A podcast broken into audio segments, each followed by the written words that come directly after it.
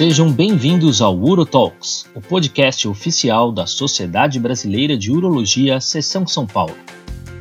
Um espaço de debates, educação continuada e reflexões sobre a urologia brasileira. Eu sou Leonardo Celigra Lopes, diretor de comunicação da SBU São Paulo. Vamos começar então aqui mais um episódio do nosso podcast, o UroTalks. É, hoje eu já antecipo, quero fazer um agradecimento ao nosso parceiro que está apoiando a gente nesse podcast, que é a GSK. Eu acho muito importante nessas iniciativas de educação continuada, essa parceria com a indústria é bastante saudável, então já agradeço. E o, o nosso tema hoje ele é o tratamento medicamentoso para hiperplasia prostática benigna, vai ser um pouco mais específico, vai ser o tratamento combinado para a gente não ficar muito extenso. E mas ainda assim a gente trouxe aqui três especialistas para discutir, para debater as diversas nuances desse assunto aqui. Hoje está aqui com a gente o Dr. Hudson de Lima, que é assistente da disciplina de urologia da Unifesp, da Escola Paulista de Medicina. Obrigado, Hudson. Obrigado, Leonardo. É uma honra fazer parte aqui desse grupo tão seleto, velhos amigos, e nos encontrar para falar de um assunto que é, demanda todo o tempo da gente e que a gente gosta muito de conversar. Também convidamos o Dr. Márcio Averbeck, que é mestre e doutor pela Universidade Federal de Ciências da Saúde de Porto Alegre e internal expert da JSK. É, obrigado, Márcio, por estar aqui com a gente. Um grande prazer, Leonardo, estar ao lado de colegas é, tão reconhecidos no cenário nacional e internacional para a gente discutir temas relacionados a HPB. E também com a gente aqui o Dr. Ricardo Vita, que é doutor pela Faculdade de Medicina da USP, chefe da Clínica de Urologia do Hospital Militar de São Paulo e atual chefe do Departamento de HPB da SBU São Paulo e da SBU Nacional. Obrigado, Vita. Obrigado, Léo. Obrigado, SBU São Paulo. É uma honra grande estar com, com grandes amigos, o Hudson, o Márcio, com você, para falarmos de um tema que é tão relevante na prática clínica do urologista. Exatamente. É, HPB, quer queira, quer não, é a nossa rotina, é o nosso dia a dia. É, então, talvez até alguns conceitos aqui sejam mais fáceis de discutir no começo. Que é justamente o que eu, o que eu queria começar, né? Eu acho que, que talvez o Vita podia dar um, uma introdução para a gente, uh, Vita, esse paciente que tem HPB, né, que ele vem sintomático, enfim, como é que você faz essa investigação inicial desse paciente no, no consultório? Então, Léo, eu acho que é, é, como eu disse, é um, é um paciente bastante comum na nossa prática clínica, né? A gente sabe que todo homem, a partir da terceira, quarta década de vida, tem uma tendência a apresentar um processo de hiperplasia prostática benigna, não necessariamente isso vai implicar em aumento volumétrico da glândula e muito menos que isso vai causar algum tipo de sintoma. Mas como isso acomete é, uma parcela muito grande dos homens e conforme o envelhecimento é, vai acontecendo, isso vai aumentando essa prevalência, então a gente tem um, um, uma ocorrência muito comum nos homens dessa patologia. Tanto que ela é, é, é, considerada hoje a quarta patologia crônica mais comum no homem, né, perdendo apenas para hipertensão arterial sistêmica, diabetes mellito e depressão. Então, por se tratar de uma patologia crônica que implica em sintomas que afetam um ato que o, que o homem é, faz todos os dias, algumas vezes por dia, que é o ato de urinar ou o ato de armazenar a urina, de segurar a urina, isso implica no impacto na sua, na sua qualidade de vida. Então, tudo isso, considerando aí o, o, a questão dos sintomas como a questão de uma doença crônica, a gente tem um impacto de custo é, para a sociedade, para o próprio individual, é, muito alto, né? A gente pensando aí um tratamento crônico, a gente tem um, a gente tem um estudo americano que mostra a margem de mais ou menos 4 bilhões de dólares por ano de custo nisso. Então, é um paciente que a gente tem que ter um, um cuidado na avaliação para a gente não estigmatizá-lo como um, um, problema só na próstata, né? Então, quando a gente recebe um homem com sintomas do trato urinário inferior, que está prejudicando alguma alguma alguma fase da sua da sua micção, seja na hora de armazenar a urina, ou seja na hora de esvaziar a bexiga, é, a gente tem que ter um cuidado bem criterioso em explorar esses sintomas para a gente conseguir delinear tudo que pode estar acontecendo e lembrar que é, diversos outros é, distúrbios de outros sistemas do, do, corpo inteiro podem acarretar alterações no sistema urinário também. Então, é, o primeiro passo, mais importante, é fazer uma história clínica bem completa, com uma exploração dos sintomas, é, e não só com é, um script fechado para a parte prostática. Então, essa primeira exploração ela é, ela é crucial para dar um direcionamento. A partir disso, a gente, é, firmando que o paciente tem realmente alguma disfunção miccional, né, algum distúrbio da micção que possa vir da, da glândula prostática, a gente pode é, investir em investigação complementar com alguns exames. E nessa investigação, nessa anamnese, eu sei que a gente, a gente tem um monte de guideline, a gente tem orientações né, brasileiras, americanas, europeias, mas vamos tentar fazer um enfoque prático até para ajudar o urologista no dia a dia. A gente vai falar, por exemplo, de, de questionários, né, de aplicar questionário, PSS, enfim. Hudson, na prática mesmo, assim, na rotina ali, a gente acaba fazendo uma regra mnemônica depois questionário na nossa cabeça. Muda muito se a gente aplicar exatamente o questionário, isso facilita mais ainda para a investigação e para a condução desse caso? Ou a gente pode continuar só com essas regrinhas na cabeça? Bom, não, não muda muito, né? Eu acho assim, o, os questionários eles é, foram desenvolvidos para tentar facilitar estudos e poder avaliar o, o, o que você poderia ter de resultado e quantificar esse, esse resultado melhor. É, do ponto de vista prático, né, para não se estender, porque é um podcast tende a ser mais, mais é, rápido, é, eu utilizo o, o questionário sim, utilizo o questionário, mas o questionário que eu aplico ao paciente, o que teoricamente nos, nos trabalhos não é o, o, adequado. O adequado seria o paciente responder o seu próprio questionário. Eu, eu tenho, como você falou, regras mnemônicas é, que eu aplico do IPSS e acabo fazendo uma divisão dos, dos sintomas de armazenamento e esvaziamento, mas eu aplico diretamente ao paciente e também tento direcionar também um, um mini é, índice de, de função erétil na qual eu avalio os dois, os dois ao mesmo tempo. É, eu acho que é isso que eu, que eu geralmente faço na minha rotina do dia a dia. Muito bom. E, e quando a gente vai partir então para a investigação da parte de exames, uh, Márcio, tem uma, tem uma receita de bolo daqueles exames obrigatórios e o que, que a gente vai pedir para fazer um, um, diagnóstico preciso e já determinar o tratamento para esse paciente? Como é que funciona? Bom, essa é uma questão bem importante, porque o, os guidelines, as diretrizes internacionais, sugerem uma avaliação não invasiva inicialmente, com exames complementares não invasivos. Então, do ponto de vista laboratorial, seria indicado um exame de urina, tá? Uh, seria importante considerar o PSA total quando o diagnóstico de um eventual câncer de próstata possa modificar a conduta ou, eventualmente, quando nós consideramos a prescrição de inibidores de 5-alfa-redutase, quando é importante a monitorização do PSA após seis meses e depois em longo prazo. Além disso, é muito importante ter em vista qual é, qual é o subtipo predominante de LUTS, tá? Porque se o paciente apresenta por exemplo, sintomas de armazenamento uh, uh, concomitantes aos dias de esvaziamento, em especial quando a noctúria é significativa, nós devemos considerar um diário miccional, que é a única ferramenta que se tem hoje em dia para se fazer o diagnóstico de poliúria noturna, que é uma proporção exacerbada de produção de urina à noite. Algumas séries tá, uh, tem demonstrado que uh, uma grande proporção dos homens com HPV LUTS idosos tem poliúria noturna. Então, esse é um contexto importante para que a gente possa tratar a noctúria, que é um dos sintomas do trato urinário inferior mais refratários. Se indicam modificações comportamentais, como a restrição de eh, ingesta de líquidos no período noturno, né? E em casos específicos, até análogos uh, da vasopressina.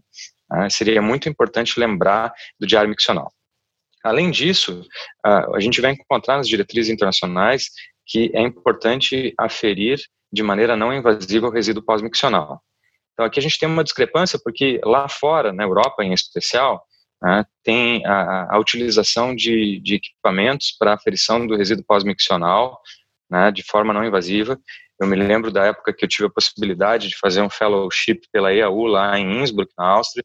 Então, o paciente fazia urofluxometria e a própria a enfermeira do departamento, da unidade de neurologia do Hospital Universitário, fazia com um dispositivo chamado Bladder Scan a aferição do resíduo pós-miccional.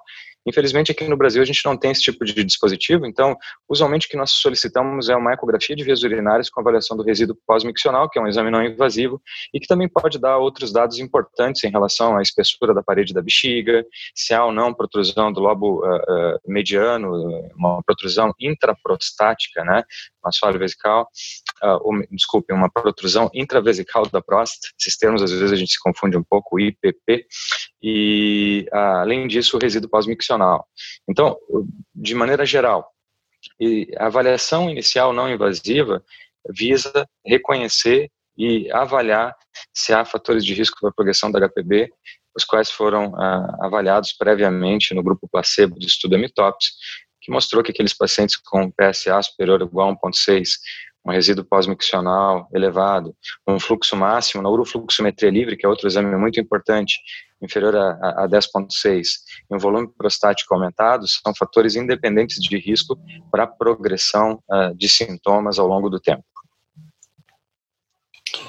Bom, eu só queria complementar, assim, que é, quando a gente hoje a gente tem muitos guidelines que são na verdade orientações, né? Elas não, elas não devem dar para nós uma, uma, uma necessidade premente de que você tenha que fazer todos esses passos, né? A gente não pode esquecer que num país tão dispare como é o Brasil, a gente encontra situações muito diferentes em cada região. E a gente mesmo, nós três aqui, nós quatro, né, é, acabamos tratando pacientes de instituição e pacientes privados. A gente não pode esquecer que nos pacientes privados a gente acaba utilizando, por exemplo, que não tem nos guidelines, o ultrassom, como o Márcio falou. É importante porque você acaba fazendo uma avaliação geral desse paciente, coisa que, por exemplo, num, em estudos é, em, instituições ou trabalhos científicos, talvez valha a pena você ter uma, uma avaliação custo-benefício e então você não precisar fazer ultrassom em todos os pacientes. Realmente, para avaliar sintomas do trato urinário, eu acho que o ultrassom ele até é, é, é, não é tão importante, a não ser que ele tenha fatores de risco, como tabagismo, alguma coisa que você possa estar envolvendo é, origem, é, litíase ou, ou alguma outra patologia que possa estar associada a isso. Então, eu normalmente, é, a gente não tem o bladder scan, a gente não tem esse tipo de recurso rotineiramente no Brasil, eu, eu abro mão e geralmente peço ultrassom para poder avaliar e, e, e, poder ajudar o paciente também. Acho que complementando o que o Hudson falou e o que o Márcio também colocou, é, em relação ao ultrassom, é, é, assim, a gente às vezes fica um pouco preso em relação ao que os guidelines ditam, né? Mas nem sempre os guidelines são completos, né? eles vão só mostrar o que existe de evidência e nortear mais ou menos o que o médico pode utilizar. Mas o que a gente tem visto cada vez mais, assim, o ultrassom ele traz muitas informações. O Márcio tocou num, num, num parâmetro muito importante, que é a espessura vesical. Né? Então, um paciente que tem um sintoma do trato urinário inferior, que ele urina mal, não necessariamente ele tem uma obstrução infravesical, ele pode ter é, algum grau independentemente da obstrução ou concomitantemente à obstrução infravesical, ele pode ter algum grau de hipoatividade é, vesical, né, da musculatura detrusora. É, e a espessura vesical às vezes traz informações em relação a isso que podem ajudar tanto para o lado da obstrução, se tiver com uma espessura muito aumentada, como para o lado da hipoatividade, se o paciente tem uma espessura muito, muito fina da parede vesical. Então, é, existem informações que ainda não estão parametrizadas no guideline, mas que podem ajudar na, é, na prática clínica e, e hoje com um, uma intensificação do olhar para o detrusor hipoativo, a gente tem talvez isso com uma importância um pouquinho maior. É, outro, outra coisa que o Márcio passou foi em relação à urofluxometria, que, que a, a, a, enfermeira fazia o bladder scan depois, mas a urofluxometria também é um outro exame que a gente não tem a disponibilidade no nosso país, é, nem a facilidade de conseguir, mesmo em São Paulo, que é um grande centro do nosso país, a gente vê muito paciente que chega no meu serviço para fazer a urofluxometria e fala, nossa, doutor, como foi difícil achar um lugar que fizesse. Isso tem toda uma questão comercial envolvendo, quanto se paga por, por, pelo exame, que a maior parte dos locais que tem um aparelho de urodinâmica acabam não fazendo urofluxometria. Então, é, é, é, é um exame de acesso difícil para o brasileiro, né, para conseguir fazer. Então, se pensar no, no, no, sistema público de saúde, é muito mais difícil ainda de ter um aparelho que alguém que faça esse exame. Mas é um outro exame que também traz parâmetros, não só a nível científico, que a gente sabe que é utilizado como padrão de comparação, mas também para a prática clínica traz vários, é, uma objetivação melhor do, do, do, de, uma, é, de um referenciamento do paciente sobre a sua micção. Às vezes ele acha que urina normal e quando você vê a fluxometria dele, você vê que o padrão dele é um padrão já alterado, mas que ao longo dos anos na evolução ele foi se acostumando com aquele padrão. É, o que eu queria chamar a atenção, na verdade, é, é que a gente falou aqui desses exames todos, esses exames complementares, que vão trazer informações, vão trazer informações é, de parâmetros clínicos do paciente. Né? Então, o que, o, que me, o, o que me chama atenção na HPV é que a gente não tem um biomarcador para doença. Tá? Então, diferentemente de várias outras patologias que a gente tem um biomarcador específico, aqui a gente não tem nenhum biomarcador nem sanguíneo, nem urinário, nem tecidual, tá? E, talvez isso implique na grande, na grande limitação, na, na grande restrição que a gente tem em relação aos tratamentos farmacológicos, né? Que por mais que a gente tenha evoluído muito nesses últimos é, 30 anos de história, do, tanto dos alfa-bloqueadores quanto dos inibidores da 5-alfa-redutase, e agora também a introdução, um pouco menos de tempo, dos inibidores da 5-fosfodiesterase nesse arsenal, é, e se contar nos sintomas de armazenamento ainda com os, os beta-3 agonistas e os antimuscarínicos, a gente talvez ainda esteja muito limitado é, diante de uma heterogeneidade fenotípica da HPB, tá? que, que, que ela é enorme e ainda está é, tá com um estudo muito, é, muito inicial em relação ao que acontece é, na, na, no desenvolvimento da doença em cada paciente. O que, que, eu quero dizer com isso? É o que hoje que a gente conhece nessa fisiopatogenética da HPV é que basicamente cada homem tem uma assinatura biológica de HPV diferente do outro. Tá? O que, que significa isso? A HPV se desenvolve em mim de uma maneira diferente que se desenvolve no Léo, que se desenvolve diferente do Hudson, que se desenvolve diferente do Márcio. Tá? Cada um tem um componente diferente tecidual. Né? Isso remete até às células tronco, que é tanto estromais quanto mesenquimais, é, epiteliais, que, que direcionam esse crescimento de uma forma diferente. Isso significa que a gente tem poucos alvos ainda no tratamento farmacológico, e talvez isso explique é, o, o, o fato de muitos pacientes falharem com as medicações, independentemente de fazer uma indicação correta, eles acabam evoluindo com a progressão da doença.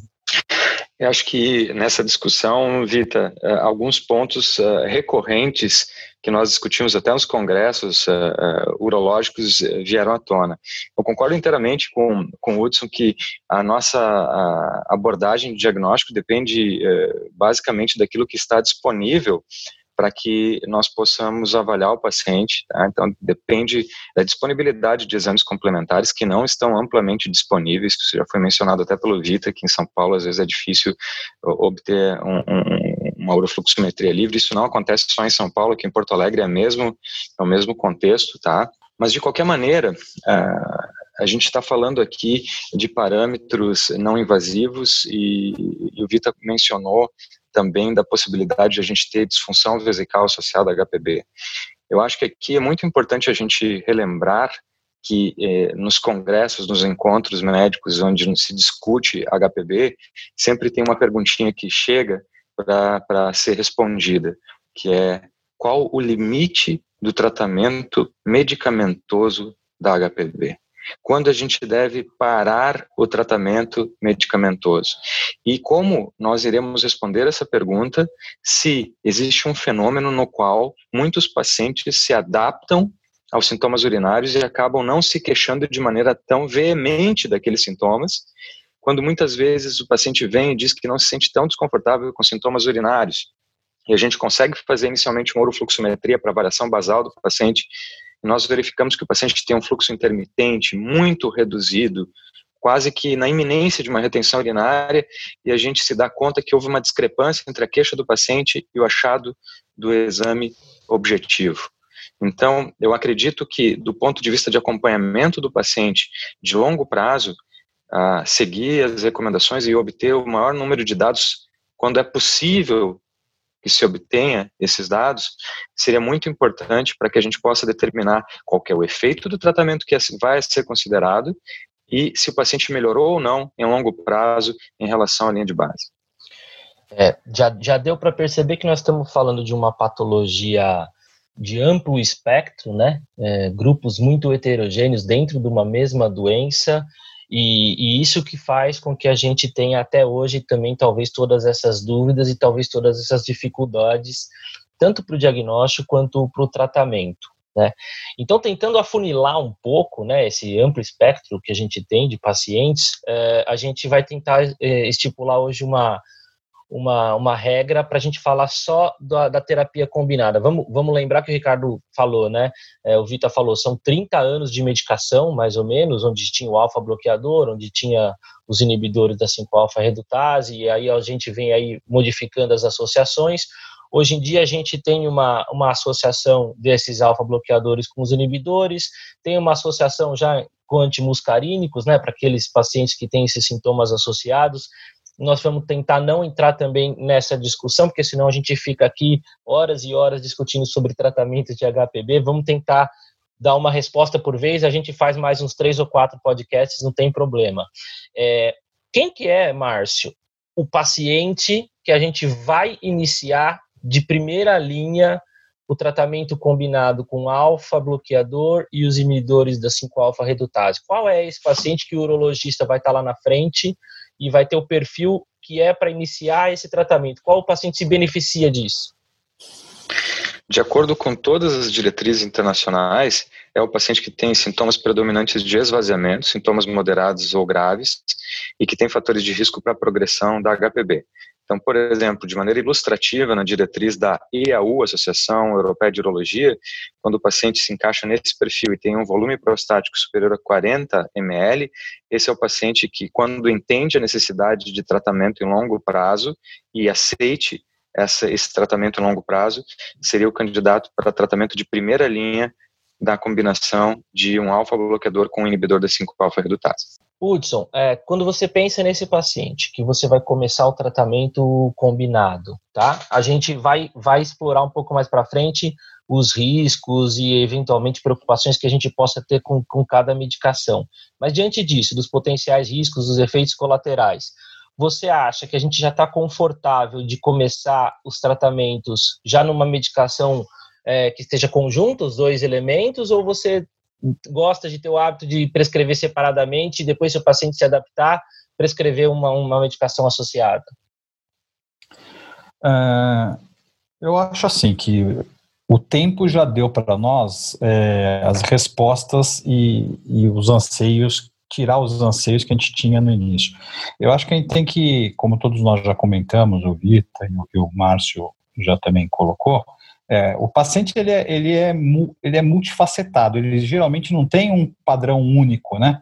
Ele tem sintomas múltiplos, né? Seja de armazenamento, esvaziamento e, e, e pós-miccional, e dentro desses três sintomas, ele tem percentuais muito diferentes. Então, cabe a gente, associando sintomatologia, associando o que nós aprendemos de trabalhos desses últimos 20, 30 anos, é, poder escolher qual é a melhor terapia de forma individualizada para esse paciente. Eu me sinto absolutamente seguro e tranquilo de iniciar a terapia combinada logo de início, desde que esse paciente tenha nas variáveis de base, ou seja, os parâmetros iniciais, se ele se, está dentro dos parâmetros de idade, o PSA dele inicial, o tamanho da próstata, os sintomas dele, e se possível você já ter associado o, tanto o resíduo como a fluxometria, você pode entrar com terapia combinada. Né? E dentro das terapias combinadas, a gente tem alguns, algumas opções que podem ser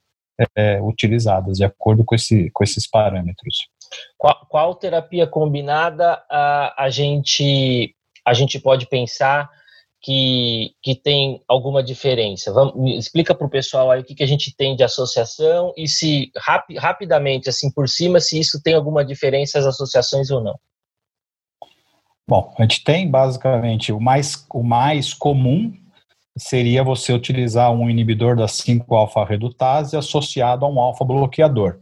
Né? É, do ponto de vista de monoterapia, o alfa-bloqueador é, é a terapia mais utilizada, mas como terapia combinada, essas duas são as principais. Né? Então, esse é o principal carro-chefe das terapias combinadas. Mais recentemente, mas também não tão recente, nós temos já a associação dos antimuscarínicos com os alfa-bloqueadores, inclusive você já tem isso disponível é, do ponto de vista é, comercial, associação.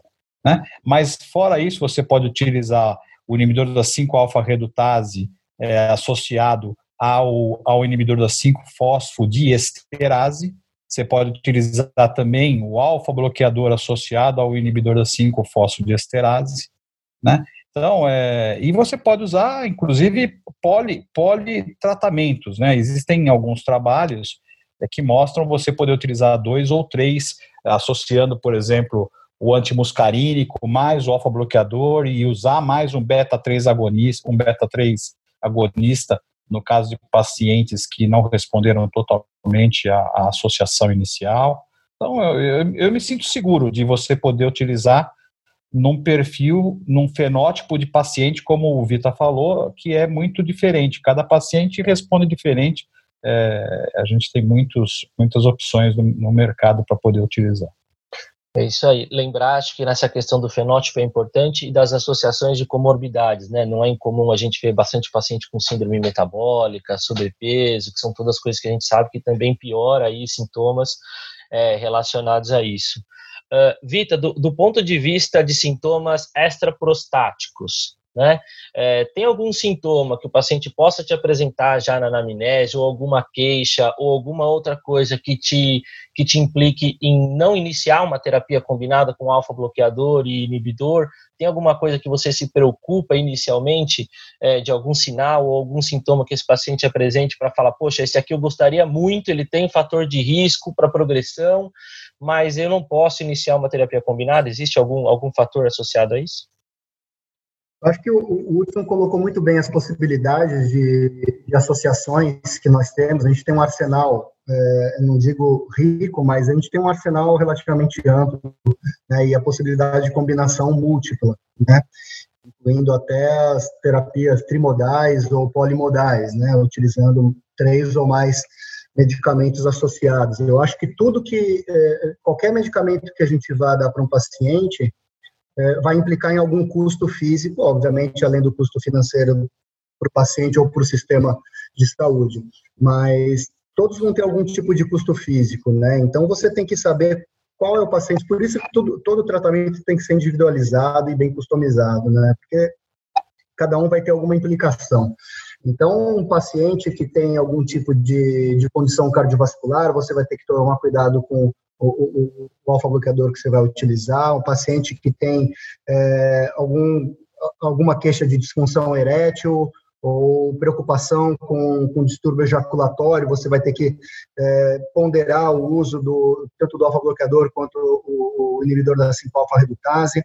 No paciente mais idoso, um idoso mais frágil, que tem algum problema já de cognição, alguma, alguma alteração cognitiva, você vai ter que ponderar o uso de antimuscarínico, ver quais drogas que ele toma, se não tem nenhuma, é, nenhum potencial de carga anticolinérgica já nesse paciente, que você possa é, intensificar um processo é, de alteração cognitiva. Enfim, é, cada paciente você vai ter que, que olhar é, individualmente e ver o quanto você pesar o custo e o benefício de, de cada de cada tratamento que você vai colocar. É, especificamente na terapia combinada, para o risco de progressão da HPV, que a gente usa o, o alfa-bloqueador e o inibidor 5-alfa-redutase, é, uma das maiores preocupações dos pacientes, e aí pacientes talvez um pouco mais jovens, ainda adultos maduros, não idosos, em relação à disfunção erétil e distúrbios ejaculatórios. Né? Talvez seja a, a, maior preocupação que esses pacientes possam ter e que, se não forem orientados corretamente, talvez se transforme numa queixa é, em relação ao tratamento e motivo até, às vezes, de abandono ou não aderência né, correta ao tratamento. Né? Então, tem que ficar muito, muito, muito claro para ele que existe essa possibilidade né, do, do distúrbio ejaculatório, principalmente, mas também, às vezes, um grau de, de disfunção erétil, e ele tem que estar tá é, concordante com isso, porque é, o sucesso do, do, tratamento, e a gente sabe que essa terapia ela consegue mitigar em torno de 30% a 40% do risco de progressão da doença dos pacientes, depende muito da, da, da, da, aderência, né? não só da persistência, mas da aderência, que é tomar corretamente a medicação, né? todos os dias. Né? As falhas implicam na falha do tratamento, né? As falhas de, de, de, tomada do medicamento implicam na falha do tratamento também. Isso acaba é, causando é, uma consequência clínica e também dados científicos aí que mostram que, que, que ao longo de um ano a grande maioria dos pacientes desistem do tratamento de alguma forma. Eu acho que é isso aí. Eu acho que a principal atenção é essa mesmo, Vita. É lembrar o paciente desses eventuais sintomas que ele vai ter, né? Não é incomum a gente ter paciente que vem depois procurando a gente falando que algum colega pode ter esquecido de falar desses efeitos colaterais e aí ele não quer mais tomar a medicação porque achou que isso não era para acontecer. Uh, Márcio, entrando nessa, nesse capítulo, né, que é a preocupação maior do, do médico e do paciente, talvez seja uh, com os efeitos da função sexual, quer seja distúrbios ejaculatórios, quer seja algum grau de alteração em relação à função uh, de libido e função sexual em geral. a gente tem as associações hoje mais comuns, doxazosina finasterida, uh, e a tansulosina com a dutasterida, isso aqui no Brasil, né, o que tem, a gente tem disponível aqui no Brasil. Uh, fala para a gente um pouco se existe diferença entre essas combinações quando a gente fala sobre esses efeitos na função sexual. Isso é uma questão bem relevante, uh, Leonardo, e é importante lembrar que existe um estudo clínico randomizado, head-to-head, -head, então que comparou os efeitos da dutasterida e da finasterida ao longo de um ano e que demonstrou que a chance de eventos adversos e a eficácia desses tratamentos ao longo de um ano em pesquisa clínica foi muito similar. Ela não foi uh, estatisticamente diferente na comparação entre esses dois inibidores da 5-alfa-redutase. Tá? Em relação às combinações, realmente existe no mercado a dutasterida com a tansulosina e a finasterida com a doxazosina. Tá?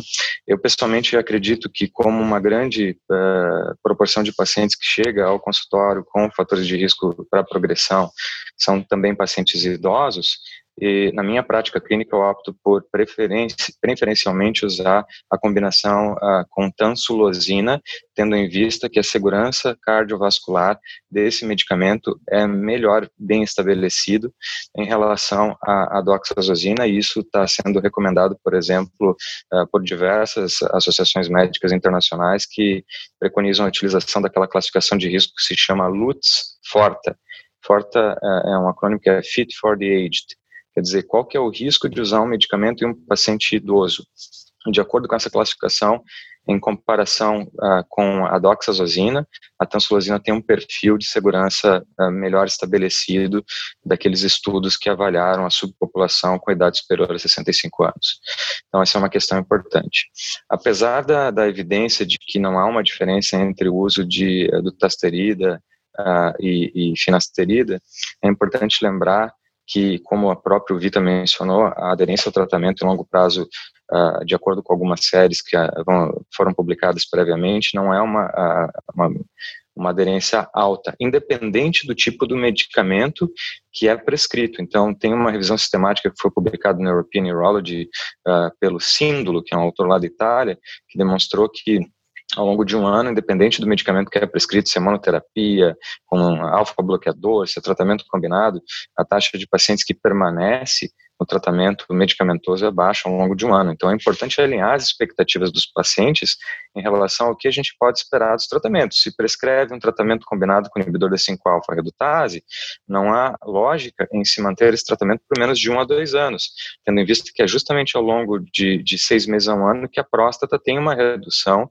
de cerca de 30% com o uso desses inibidores. Tá? Tendo em vista que o uso irregular pode ser um problema na prática clínica, é importante lembrar também que esses medicamentos eles eh, têm uma meia-vida uh, distinta. Então, uh, a meia-vida uh, da, da tasterida é de cerca de 3 a 5 semanas, enquanto que da finasterida é de até 6 horas. Então, é bem diferente nesse aspecto. E isso tem potenciais implicações clínicas, tendo em vista que se um paciente esquece de usar um desses medicamentos, pode haver uma flutuação nos níveis do PSA então, a gente sabe que, de acordo com a, a, os estudos que foram publicados uh, ao longo desses últimos 10 anos, dentre eles, eu gostaria de citar aqui o estudo REDUCE, que avaliou pacientes que utilizaram do Tasterida, se demonstrou que no acompanhamento, no segmento de longo prazo de um paciente que usa o inibidor da 5-alfa-redutase, não deve haver aumento do nível de PSA quando há um aumento, mesmo que discreto, no nível do PSA, a primeira pergunta ao paciente é se ele realmente está usando o medicamento de maneira aderente. E se ele relata que está usando e se confirmando que houve um aumento na repetição do exame de PSA, há de se considerar exames complementares, como, por exemplo, uma ressonância magnética multiparamétrica da próstata ou, eventualmente, uma biópsia prostática para descartar uh, o, o diagnóstico de câncer de próstata, porque não deve haver aumento nos níveis do PSA ao longo uh, uh, dos anos, dos meses e anos, em pacientes que usam de maneira aderente os inibidores da 5-alfa-redutase. Vitor falou que quer comentar alguma coisa? Não, acho que é a colocação perfeita do Márcio é, em relação a essas, essas nuances das medicações. E só para complementar uma, uma questão que você colocou para o Hudson, se ele é, teria problema em começar rapidamente ou não uma terapia combinada, é, queria só falar que eu particularmente não tenho, não, não tenho problema algum, pelo contrário, né? A gente tem até um, um estudo recente do, do Gagat, né, que fala que quanto antes você entrar com a terapia combinada, é maior a chance de você prevenir a pro, progressão da doença. E se você é, demorar do tempo do diagnóstico mais do que seis meses, você perde muito em relação a, a eficácia dessa terapia combinada. Isso é em relação à terapia combinada com o alfa-bloqueador e, a, e o inibidor 5-alfa-redutase, mas isso existe para qualquer terapia combinada, inclusive para a terapia combinada para os sintomas mistos, né, entre um alfa-bloqueador e um, um antimuscarínico, também mostra que se você começar antes, você tem uma uma eficácia muito maior do que você esperar a falha de uma monoterapia para você depois associar.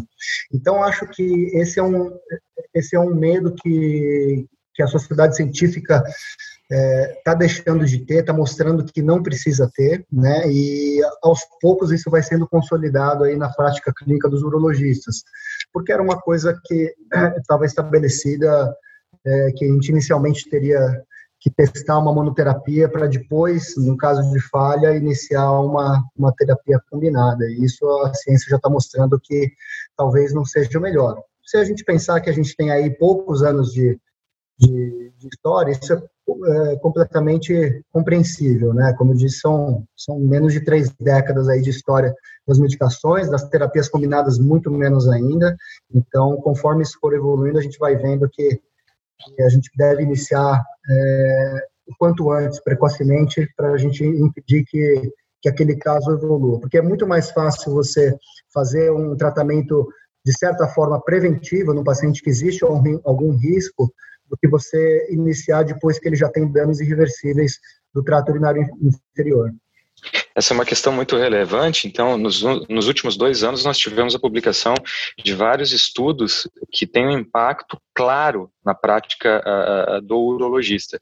Esse estudo que foi mencionado pelo Vita, é publicado por Dagat e colaboradores, é um estudo clínico simulado que utilizou os dados de mais de 10 mil pacientes que receberam tratamento com dutasterida ao longo do tempo e demonstrou claramente que aquela ideia que alguns colegas uh, levantavam quando se discutia o momento de iniciar o tratamento combinado, de que a gente poderia iniciar, quem sabe, com um alfa-bloqueador e reservar o inibidor da 5-alfa-redutase como uma carta na manga para aquele paciente que não evolui bem ao longo do tempo, não faz muito sentido, porque se o paciente já se encaixa no perfil de, de risco por progressão, no perfil indicado pelas diretrizes internacionais para usar o tratamento combinado, ele deveria fazer isso o quanto antes, porque parte do tratamento, uh, uh, do efeito benéfico que esse tratamento pode proporcionar ao longo do tempo é perdido quando a gente tem um atraso. E em relação à disfunção sexual, a gente teve dois estudos publicados pelo grupo de Rohrborn e colaboradores, que, aliás, Leonardo, foram os primeiros estudos com nível de evidência, um bem então estudo clínico randomizado, que avaliaram o impacto do tratamento combinado com dutasterida e tansulosina na função sexual de homens sexualmente ativos com HPB e fatores de risco para progressão. Esse estudo mostrou que o impacto se dá predominantemente ao longo de um ano na função ejaculatória. E, curiosamente, dentre esses homens sexualmente ativos, ao final de um ano, não foi diferente o score do questionário utilizado, que é o MSHQ, o Men's Sexual Health Questionnaire, que foi desenvolvido pelo Rosen, mesmo autor que desenvolveu o IPSS. Então, não foi diferente o score, eh, a redução média do, do questionário em pacientes do grupo tratamento combinado versus placebo pro domínio de eh, disfunção erétil. Então, é muito importante lembrar, porque isso tem uma implicação uh, na orientação dos pacientes. Eu acho que é muito importante mencionar, quando vai se prescrever o tratamento combinado, que vai e pode, com a grande uh, chance, haver uma diminuição do volume do ejaculado ao longo do tempo, tendo em vista que ambos os medicamentos, uh, tanto o inibidor da 5-alfa-redutase, quanto o alfa-bloqueador, podem proporcionar a disfunção ejaculatória, né? É isso aí. Uh, o, o, Hudson, o Márcio tocou num ponto antes que eu acho que também vale a pena a gente discutir. Já foi proposto em algum momento que talvez essas medicações pudessem ser preventivas para câncer de próstata, e mais para frente a gente viu os estudos é, que, que falaram que o que parece é que, na verdade, esses pacientes vão se apresentar mais tarde com câncer de próstata um pouco mais avançado, né? Traz esse, esse panorama para a gente aqui. O que acontece com esses pacientes e se a gente tem que mudar o nosso jeito de fazer rastreamento de câncer de próstata para esses pacientes que estão tomando terapia combinada? Bom, é, o que nós sabemos são também trabalhos da década do, dos anos, no início dos anos 2000, primeiro primeiro grande estudo que trouxe esse esse assunto à tona foi o PCPT, né? E, e o que a gente sabe é que no paciente que faz uso de, dos inibidores da 5-alfa-redutase, é, eles acabam diminuindo o, o, valor do PSA em torno de 50%. Então, se você inicialmente tem um parâmetro de um PSA de 2, você vai ter, após seis meses, um valor de 1, é o esperado para o PSA em um paciente utilizando o inibidor da 5-alfa-redutase e, e isso deve permanecer relativamente estável ao longo do uso do inibidor. É, e qualquer mudança que você possa ter elevação, é, você tem que investigar melhor esse paciente e, se for o caso, biopsiá-lo.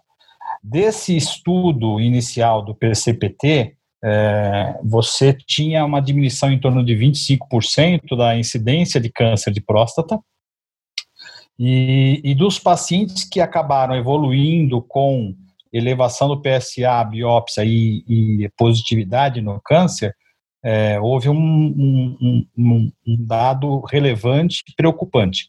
Aproximadamente 23% desses pacientes tinham alto grau, coisa que 8, 9, 10, coisa que não é o normal quando você faz a distribuição dos, do, dos, dos tumores de próstata é, a, pelo, pelo Gleason que você encontra.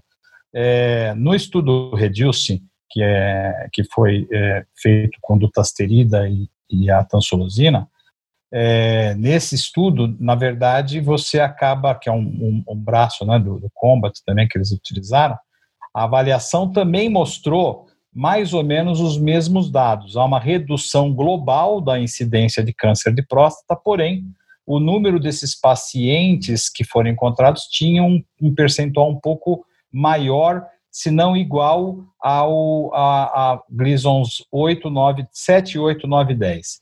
É, o que deixa a gente um pouco assim, levantou para nós uma chance de você poder é, indicar esses medicamentos, é, sabendo, com, conversando com o paciente antes de, ter, de indicar uma terapia combinada, dos riscos que ele pode correr principalmente se ele tiver antecedentes familiares mais, mais evidentes. É, a análise desses dados é, tem várias, vários, vários detalhes. Se você, na verdade, não, não acaba melhorando a, a, a chance de você encontrar tumor ao utilizar esses medicamentos, você selecionaria esses pacientes, uma vez que você diminuiria o tamanho da próstata e com isso a, região que não responde a esse a esse a esse é, é, diminuição do volume prostático apareceria mais o tumor. Então, você tem alguns estudos que mostram, principalmente do D'Amico, que foi um grande é, é, um grande colega que acabou fazendo esse tipo de análise, ele acaba ele acaba dizendo que tem um lado que não necessariamente seja decorrente do remédio que leva à piora no score do Gleason, e sim a melhora na, na, na análise e na, na, descoberta desses tumores que porventura estejam é, mais escondidos quando você não está utilizando o inibidor da 5-alfa redutase. Pode falar, Márcio. Acho que o Hudson aqui, é, é, o Hudson é uma bíblia, né? O homem começa a falar e a gente sempre aprende com ele aí, é, tá falando dos estudos aí que foram publicados ao longo de tantos anos, né? E acho que aqui também é importante enfatizar, né? que uh, o segmento de longo prazo dessas cortes de pacientes do tanto do PCPT quanto do Reduce demonstraram que a mortalidade eh, relacionada a câncer de próstata em ambos os grupos, né, tanto tratamento com inibidores da 5-alfa redutase versus o grupo placebo, que foram acompanhados aí ao longo de vários e vários anos, essa mortalidade de câncer específica não foi diferente em longo prazo, né? o que reforça a segurança do tratamento com inibidores da 5-alfa-redutase em homens com HPV. E mais recentemente, em 2018, um autor uh, sueco, Wallerstad, avaliou o registro lá de Estocolmo de pacientes que usaram inibidores da 5-alfa-redutase, demonstraram que não houve uma associação do uso desse medicamento tá? em longo prazo com ocorrência de câncer de alto risco.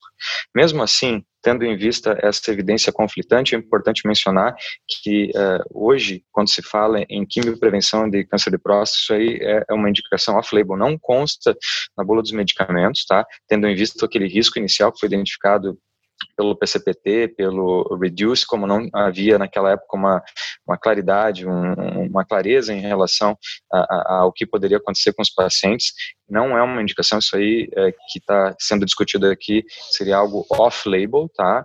Então, é importante mencionar que a gente não está aqui recomendando a prescrição dessa classe de medicamentos para uma indicação diferente de sintomas do trato urinário inferior em homens com HPV. Exato. Agora, caminhando para o segmento e para uma para tirar um pouco essas águas calmas que estão aqui no nosso podcast, talvez, né? É, como é que eu acompanho esse paciente no sentido lá daquela pergunta que o Márcio fez no, no começo, né? Como é que eu vou considerar que esse paciente falhou? Eu vou acompanhar a espessura de bexiga, eu vou acompanhar tamanho de próstata, eu vou acompanhar sintomas e aí eu precisei ter feito IPSS. Como é que eu vou considerar que esse paciente falhou? E, e aí talvez eu acho que eu quero ouvir até uma opinião dos três. É, como é que eu vou considerar o que vai acontecer com essa bexiga no futuro? Né? A gente talvez não tenha essa resposta, mas eu queria ouvir a opinião dos três, porque uh, antes a gente operava bastante, né? Eu sou do, de uma geração intermediária, talvez aí desses 30 anos de medicação, onde ainda eu via muita RTU lá na minha época de residência, e hoje com os nossos residentes, por exemplo, a gente opera muito menos RTU. É o que, que a gente vai, o que, que vai acontecer com essa bexiga, o que vai acontecer com esse paciente no, no contexto geral, em relação a sintomas extrasprotáticos lá na frente, e até para a gente entender se a gente deixou de operar alguns pacientes que talvez precisariam ser operados, e aí o contexto de entender quando é a hora de parar a medicação, o que, que é a falha da medicação. Eu vou dar um espaço aí para cada um dos três falar. Quem quer começar? Eu posso falar. É, primeira, primeira questão é conceituar a falha, né? O que seria a falha? É uma palavra extremamente ampla, é, é um saco onde você pode pôr várias coisas diferentes, né? Então, a falha pode ser considerada desde o paciente que não consegue aderir pelo custo do medicamento, pela dificuldade de acesso à medicação, né? Isso a gente vê mais em, no sistema público de saúde, paciente que é, não renova a receita, não consegue pegar no posto, isso é uma falha. Tá? É uma falha do tratamento. Tá? Ou um paciente que tem eventos adversos e ele faz alguns intervalos na medicação porque está é, incomodando, mas daí quando ele para a medicação ele começa a retornar os sintomas, daí ele toma mais um pouco, isso também é uma falha de tratamento. Tá? Assim como a gente tem os pacientes que fazem a medicação correta e também continuam tendo uma evolução dos seus sintomas ou uma persistência de sintomas. Não precisa nem ter evolução, é, uma piora de sintomas. Eles têm uma persistência de sintomas, isso também é considerado falha. Enfim, isso tudo cai um pouco é, naquele conceito da, das, das, diferenças fenotípicas que, que, que, cada um de nós tem em relação a HPB. Né? É, um, é, uma doença que, apesar de, de comum, ela, ela ainda é muito pouco é, explorada na sua parte fisiopatológica. Ela, o, o, o, que a gente sabe, a gente consegue atuar sobre, mas a gente sabe muito pouco ainda sobre ela. Né? Então, acho que talvez isso seja um fator que, que limite um pouco o sucesso do tratamento. A gente tem alvos limitados, eu queria dizer assim. Mesmo dentro dos alvos que a gente tem, a gente tem alguns casos de resistência, né? as enzimas 1 e 2 da, da 5-alfa-redutase. Né? A gente tem casos de resistência alfa-bloqueador, a receptores alfa-adrenérgicos. Então, é, tem muita coisa por trás disso, né, para a gente ainda descobrir e poder atuar de uma forma mais assertiva. Então, é, a gente também tem a questão do custo, né, como, como eu disse no começo, é uma doença crônica, né, que vai demandar um tratamento a prazo indeterminado, para não dizer é, para sempre, no mínimo um prazo indeterminado de tratamento, né? E isso gera um custo para o paciente, é, físico e financeiro, né? Então, isso também pode ser considerado um, uma questão, na, às vezes, na, na, troca de uma, de uma terapia é, não invasiva farmacológica para uma terapia invasiva. Né? Então, a gente sabe, tem, tem alguns estudos é, de farmacoeconomia que mostram que é, em poucos anos, uma cirurgia é, ultrapassa na custo-efetividade em relação ao tratamento farmacológico. Né? Então, tem alguns tratamentos minimamente invasivos, como a, a, ablação por vapor de água, que ainda não tem disponível no nosso mercado, mas ela, ela, ela se paga em menos de um ano de medicação. E a RTU convencional, a monopolar, se paga em dois anos e meio de medicação. Então, assim, são várias questões que devem entrar nessa ponderação. E, obviamente, a questão, a questão clínica do paciente, né? Um paciente que tem persistência de sintomas ou evolução dos seus sintomas, apesar, a despeito da, da correta do correto tratamento farmacológico que ele esteja fazendo, ele deve ser, deve ser visto de uma, de uma outra forma e já ser considerado um tratamento a, a, acima do tratamento que ele está fazendo né, alguma coisa não está indo bem e talvez isso seja um fenótipo é, desfavorável dele, no caso dele, em relação à resposta às drogas que estão sendo administradas. Tá? Então a gente tem vários parâmetros, tem os parâmetros, como eu disse, a gente não tem nenhum biomarcador, né, nem, nem tecidual, nem sanguíneo, nem urinário, para a gente saber se aquele paciente vai responder ou não, se aquele paciente tem que fazer uso de tal terapia ou outra, é, e muito menos na evolução deles. Mas os parâmetros clínicos que nós temos hoje, que é o que nós nos apoiamos tanto para escolher o tratamento inicial, como também para ver a evolução. Então, a questão da espessura vesical, do, do resíduo pós-miccional, do questionário de do de questionário de sintomas, né, do fluxo máximo, enfim, a gente tem vários parâmetros, o volume prostático mesmo, a gente tem vários parâmetros que, se, se não estiverem melhorando ou se deteriorando, a gente tem que já reconsiderar a evolução da, da, terapia, sem esperar aquele, aquelas indicações clássicas, né?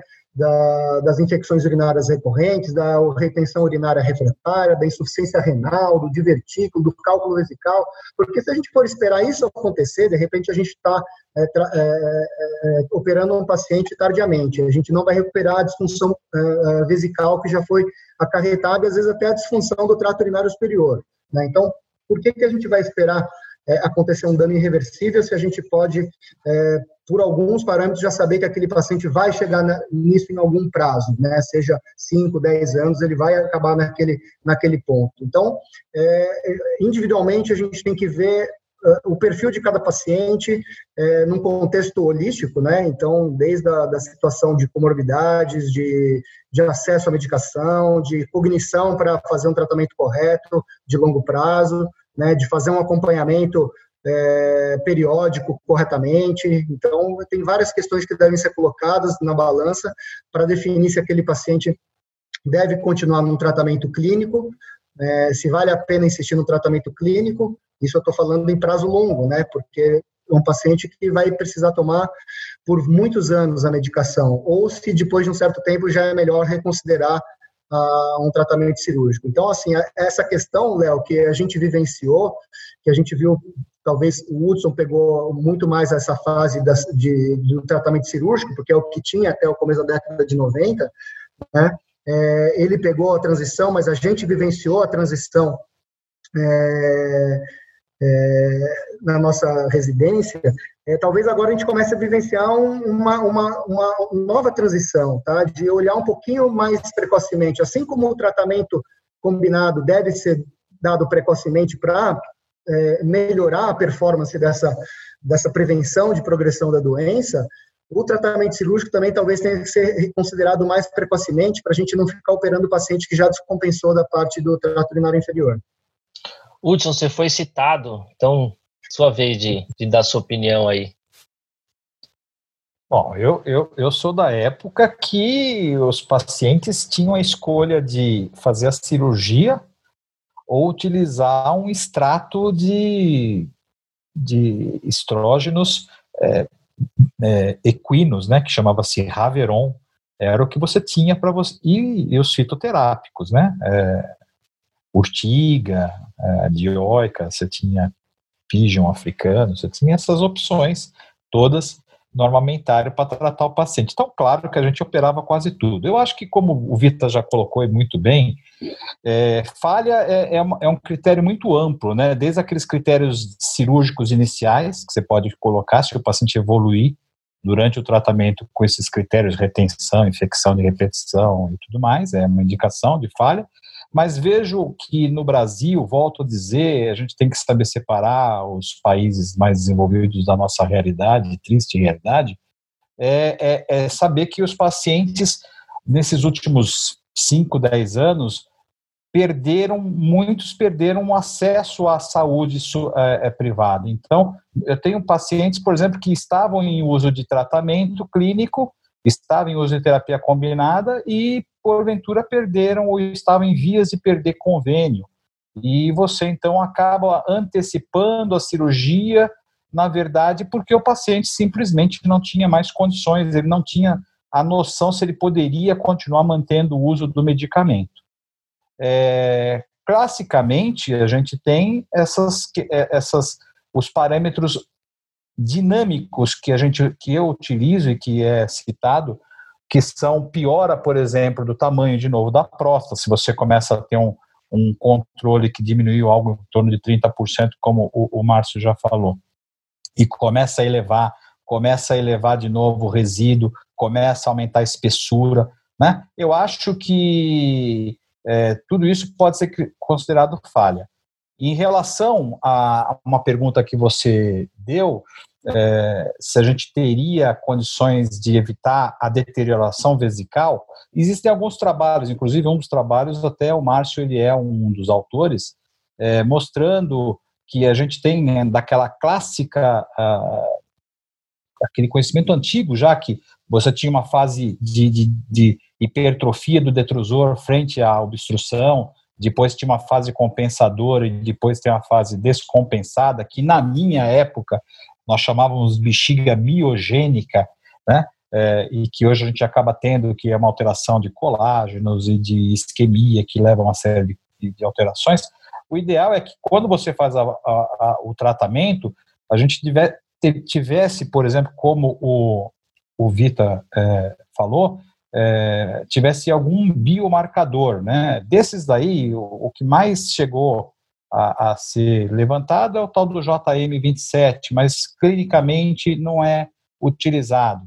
E tinha, a mais antigo ainda, tinha nas variáveis da, dos pró-PSA, você tinha o BPSA, que era de uma empresa da Beckman Coulter, que ela conseguia avaliar também nos pacientes essa fração do BPSA nos pacientes que poderiam ser mais ou menos é, uma resposta melhor ao uso dos medicamentos. Mas tudo isso não vingou, a gente não tem. Então, os parâmetros são muito do ponto de vista clínico, aquele paciente que piora o IPSS mais do que quatro pontos, né? Aquele paciente que, do ponto de vista de exames, o ultrassom ou do exame é, clínico, você possa avaliar que ele teve a falha.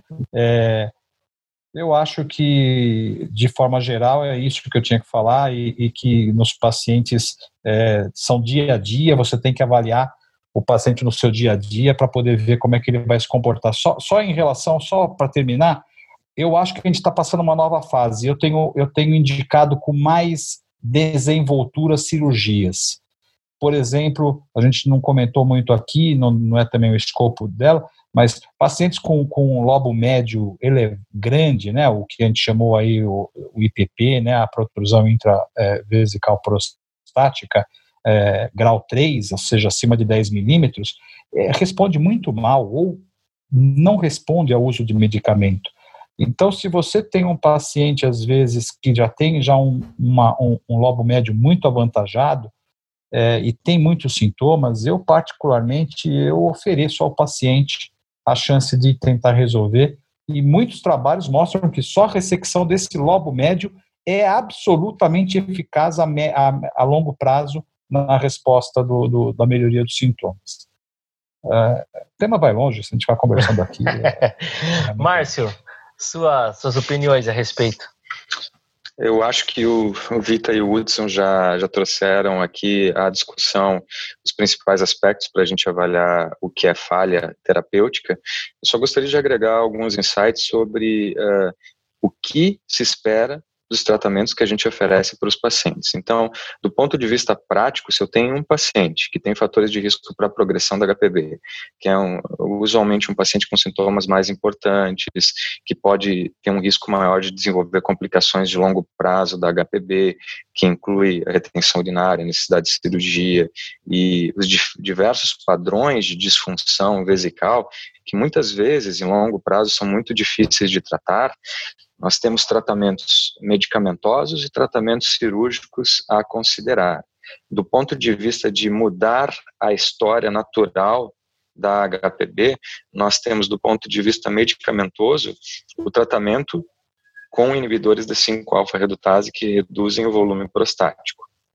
Para alguns pacientes com obstruções infravesicais mais leves, de acordo com um estudo publicado por Matsukawa, que fez um, um, estudo prospectivo que acompanhou homens que receberam dutasterida ao longo de um ano, se demonstrou que havia uma redução média do índice de obstrução infravesical até superior a 20 pontos, o que eventualmente pode causar uma alteração uh, da classificação urodinâmica em termos de obstrução para não obstrução em pacientes com obstrução mais leve mas evidentemente o maior impacto Uh, em termos de desobstrução é proporcionado pelas técnicas cirúrgicas. Então, quando nós temos esse paciente que já tem um perfil de risco para complicações de longo prazo, nós devemos é, orientá-lo que o uso né, de medicamentos como alfa-bloqueadores, que é muito importante para aliviar os sintomas, não muda as pressões lá dentro da bexiga na fase de esvaziamento. Então, o uso de alfa-bloqueadores é um tratamento predominantemente sintomático, que não muda a história natural da doença. Então, uh, se o paciente tem um perfil cirúrgico favorável e não quer usar inibidores da 5-alfa-redutase em longo prazo, por que não indicar a cirurgia? Acho que há necessidade de colocar as cartas na mesa obter um alinhamento uh, de expectativas a partir da, da, daquelas uh, esperanças que o paciente relata durante a consulta para que se possa definir qual é a melhor alternativa. Na minha prática, a maior parte dos pacientes que vêm ao, ao consultório virgens de tratamento, quando recebem a, a, as opções de tratamento que podem modificar a história natural da doença, seja o uso combinado de inibidores da 5-alfa-redutase ou tratamento cirúrgico, num primeiro momento optam por tratamento medicamentoso combinado. Mas eu não considero errado, desde um primeiro momento, já orientar o paciente sobre a possibilidade de tratamento cirúrgico. Acho que faz todo sentido e, basicamente, a decisão depende do alinhamento das expectativas dos pacientes, que é algo que a gente eh, tem que sempre buscar desde o momento inicial. Perfeito, eu acho que, que é isso aí, recado, recado dado. Aliás, não esperava nada diferente, né? Esses três especialistas aqui uh, falando sobre um tema bastante amplo, bastante complexo mesmo, e sendo do dia a dia do urologista, eu acho que foi uma ótima discussão aqui para gente. Uh, de novo, eu queria agradecer nosso parceiro que apoiou aqui esse, esse podcast, a GSK. É lógico que a gente teria mais outros temas para se discutir, né? Urodinâmica, se faz ou não, terapia, monoterapia, quando é que a gente faz, os outros sintomas é, de, de armazenamento, como a gente discutiria isso, mas é bom porque assim a gente tem tema para próximos podcasts e enquanto a gente estiver nessa situação que a gente tem tempo para ficar online conversando, a gente eventualmente consegue gravar mais uns três ou quatro. Então eu queria de novo agradecer aos três é, pela disponibilidade, pelo tempo e vou dar um espaço aí para vocês também darem suas palavras finais, enfim, agradecimentos. Hudson, você quer começar?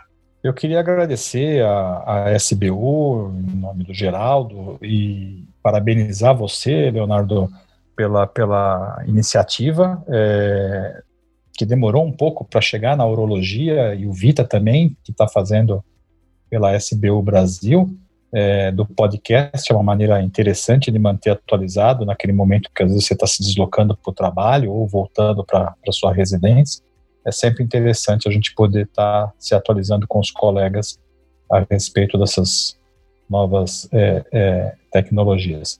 Agradecer pessoalmente é, muito aí ao Márcio, colega de, muitos anos de viagens e congressos, e o Vita, que é, não vou falar que eu troquei fralda, porque ele já entrou adulto na faculdade, mas agradecer bastante e fico muito, muito, muito, muito encantado de ver o crescimento e hoje ele determinando aí, a, a, a conduzindo o, o, a sessão do HPB na, na, na nossa Sociedade Brasileira de Urologia de forma tão brilhante e tão, tão robusta. Agradecer muito vocês, obrigado pela oportunidade, estou à disposição, sempre. Muito obrigado, obrigado, Hudson. Márcio? Agradecer a oportunidade, espero que os nossos colegas uh, urologistas que acompanham o podcast estejam bem, que fiquem bem, se cuidem. Para mim é uma grande honra estar aqui discutindo esses temas ao lado do, de amigos como Hudson, Vita e você, Léo. Então, uh, espero que as pessoas gostem dos conteúdos que foram discutidos e espero que a gente possa estar mais próximo aí, presencialmente, se encontrando muito em breve. Fiquem bem. Tomara, tomara que a gente consiga aí logo eventos presenciais voltarem e a gente poder se encontrar. Vita? Cumprimentar você, Léo, em primeiro lugar, pela condução, pela idealização é, de uma ferramenta extremamente importante aí para todos os colegas que, que nos ouvem, que saibam sempre que a SBU, sejam as seccionais ou seja a nacional, trabalham em prol do, do crescimento da, da, nossa classe. Então, parabéns pela, pela iniciativa e pela oportunidade de participar de um, de um, de um evento desse junto do Hudson, que, que trocou minhas fraldas. É, obrigado por todo todo conhecimento que me impulsionou para eu chegar onde eu estou aqui e pela oportunidade de, de fazer um, um evento junto de um, de um cara que eu admiro demais, que é o Márcio, que eu tenho uma estima enorme por ele, ele sabe disso. Então, acho que juntamos aqui quatro, três peças comigo que, que me agradam bastante. Léo, Hudson Márcio, muito obrigado. Um abraço a todos que nos ouvem e fiquem todos com saúde. Muito bom, obrigado. Obrigado mais uma vez a todos também que ouviram até aqui, até o final. E continue acompanhando aí as, as nossas redes sociais, enfim, para mais informações e mais notícias e ensinos à distância. Obrigado, pessoal. Você acabou de ouvir mais um episódio do UroTalks, o podcast oficial da Sociedade Brasileira de Urologia Seção São Paulo. Todas as edições estão disponíveis no site www.sbu-sp.org.br e também nas principais plataformas de streaming. Nos vemos no próximo episódio. Até lá!